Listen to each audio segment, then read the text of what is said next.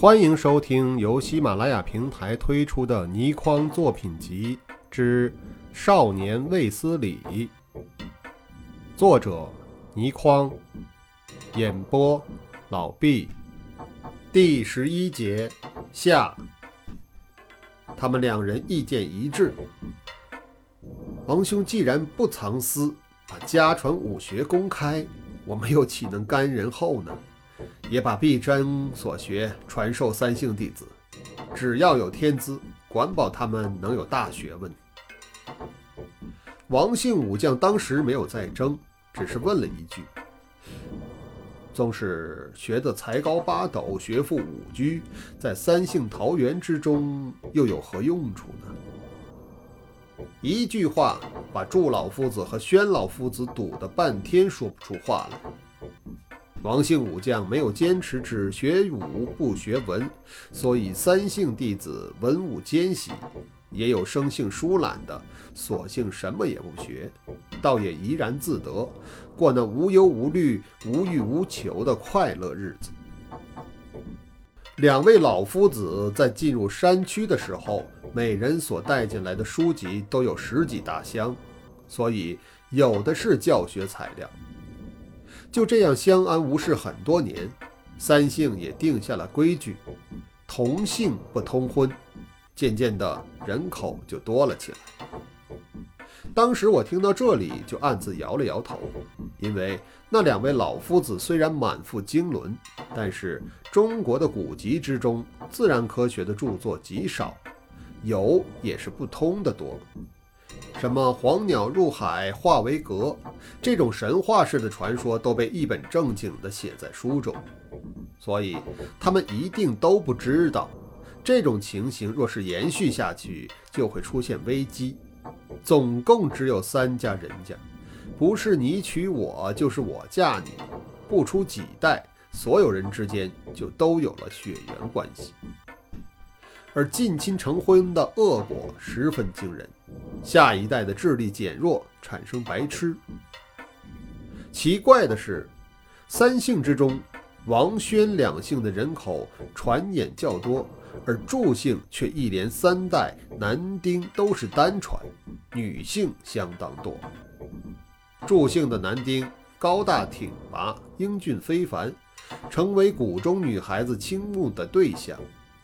到了有一代，祝家居然生了三个男丁，可是那三个男丁之中，只有一个肯成婚，另外两人，全谷所有适龄女性，除了姓祝的之外，几乎只要他们开口，都可以娶之为妻，其中不乏又能干又美丽的。但是那两位青年却硬是没有兴趣，反倒喜欢和男青年在一起。举止大似女性，引得谷中所有人都害意万分，视为妖孽。当时我不是很明白那是什么性质的怪事，后来就明白了。祝家的男丁有同性恋的遗传，这种由遗传密码决定的倾向十分无奈，原因不明。如今世界很多地方都不再歧视有这种倾向的人。在这种平静的山谷之中，引起了一阵又一阵的风波。偏偏这两个男丁聪明之至，谷中所有的书都被他们读遍了，见识自然也与众不同，而且又和所有人格格不入。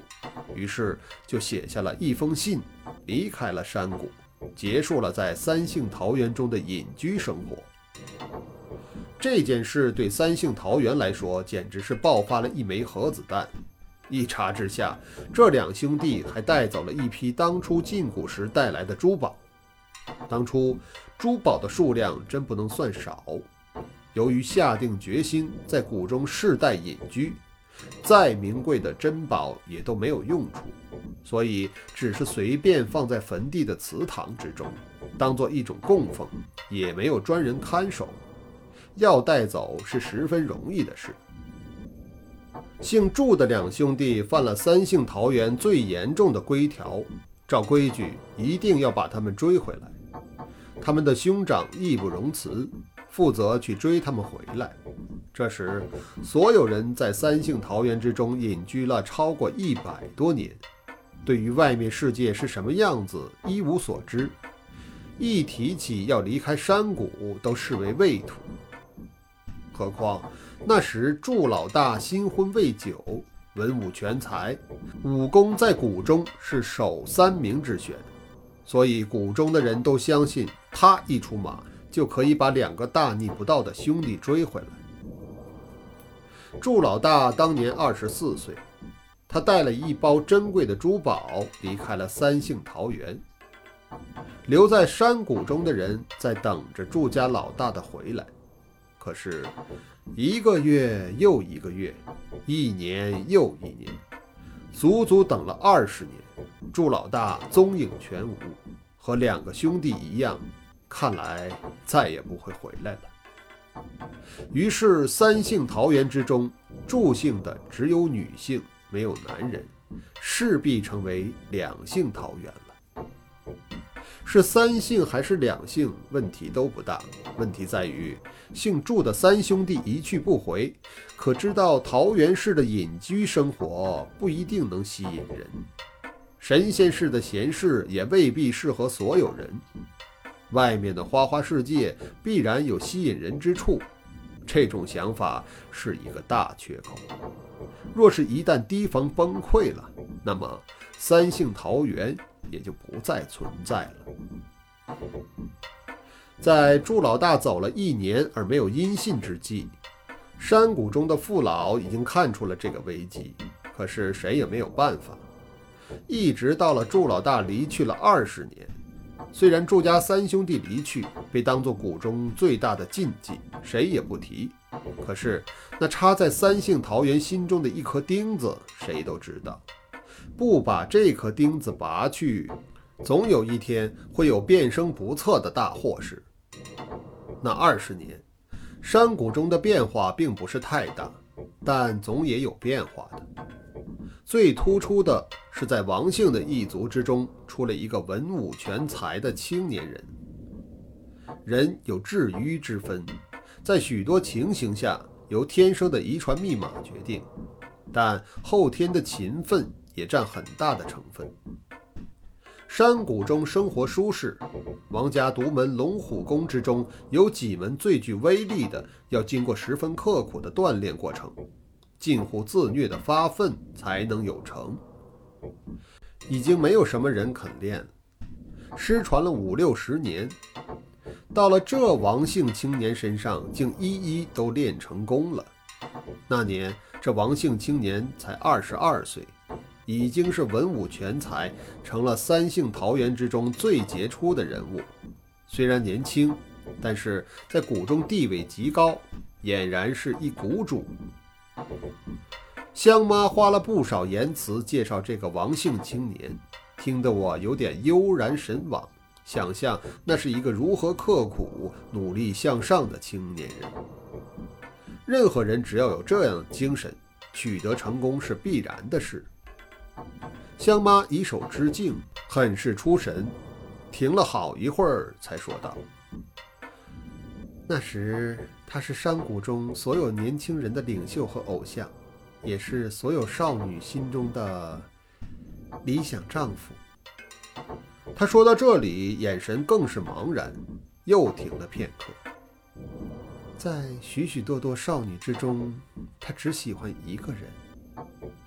在说到一个人的时候，声音又慢又伤感，接着便是一声长叹。祝香香立时过去，握住了她妈妈的手。祝香香的声音很低，她说的话虽然我和邝英豪都想说，但是听了还是感到意外。她说：“妈，那少女是你。”香妈并没有说是，也没有说不是。却说道：“那王姓青年的名字是王天兵。”我和邝英豪互望了一眼，那个山谷中最出色的青年人就是我的师傅。我不由自主摇了摇头，因为我在师傅身上绝看不出一个奋发向上的青年人的影子来。虽然说人会变。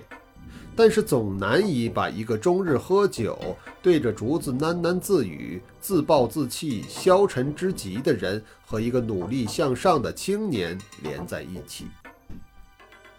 除了他在督促我练武时还有三分英气之外，他整个人就像是行尸走肉一样。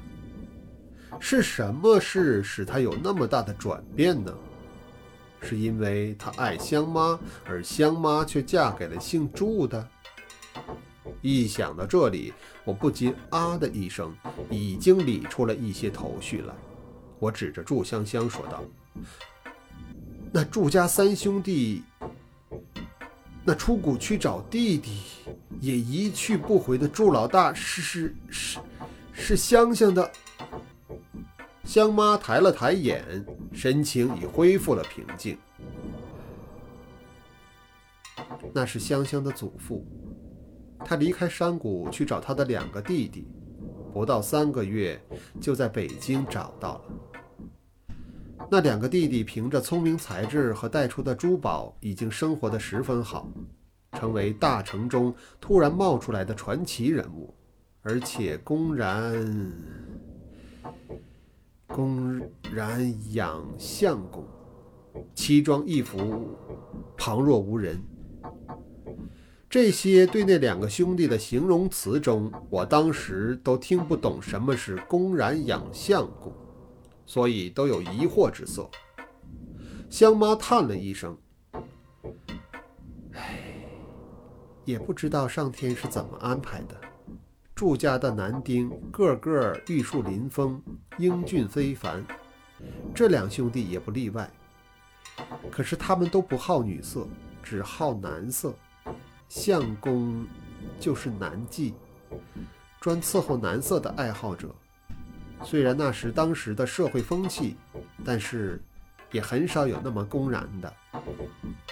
我们都不出声。香妈又叹了一声。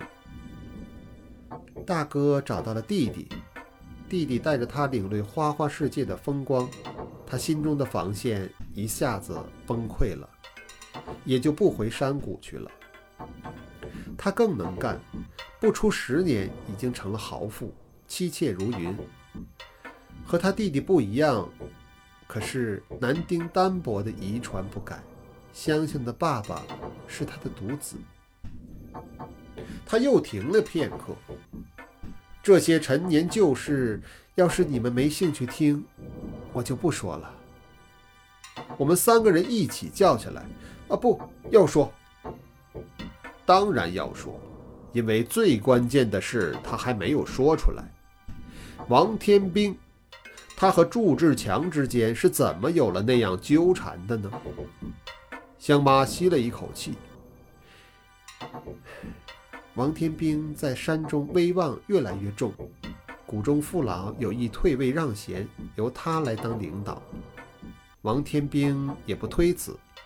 但是他说，他要为三姓桃园立一个大功之后，才当此重任。王天兵所说的为桃园立一大功，他一宣布，人人叫好喝彩。原来他宣布，一定要把祝家三兄弟找回来，不然还成什么体统？以一年为期，我除非是死在外面了，成与不成，都回山谷来。在大伙轰烈叫好声中，王天兵定下了离谷的日期。在出发前的三天，一个晚上，他和他心仪的少女宣英在月下漫步。宣英就是香妈的闺名。王天兵和宣英的恋情在山谷中已经很公开了，少男少女情怀，情人就快分别，而且要一年之久。自然难免伤感，所以两人久久不语。过了好一会儿，宣英才悠悠叹了一声，垂着头。王天兵望着在月色下与月光融为一体、悦目之极的俏容，忽然道：“你可以和我一起去啊！”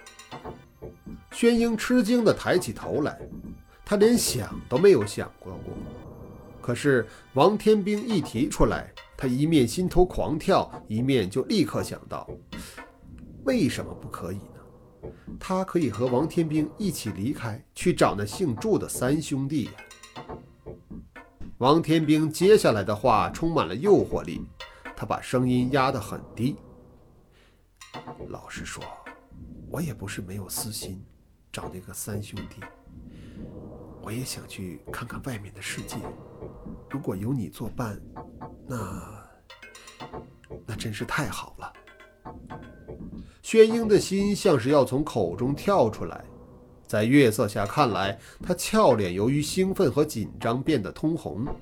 他没有考虑，只觉脑中轰轰直响，就用力点了点头。这一点就决定了王天兵和宣英两个人今后的命运，而且更奇妙的是，还影响了当时远在万里之外的另一个青年人的命运。更影响了若干年之后许多人的命运，包括了我在内。可知世事奇妙的连锁关系，牵涉的范围之广，难以想象。王天兵提出要和宣英同行，虽然父老觉得有点不对劲，但是也没有反对。于是这一双师兄妹就离开了山谷，闯进了他们从未经历过的世界。凭他们的聪明才智和一身本领，对外面的世界很快就适应了，而且在两个月之后就找到了祝家三兄弟。而他们见到的第一个祝家的人，就是祝老大的独子祝志强。祝志强非但得到了，而且还大大发挥了祝家美男子的遗传。当宣英和祝志强目光第一次接触时，两人都知道五百年冤孽相会了。香妈说到这里，又长叹了一声，我们也都默然不语。再下去发生什么事，不必问，也可想而知了。第十一节完。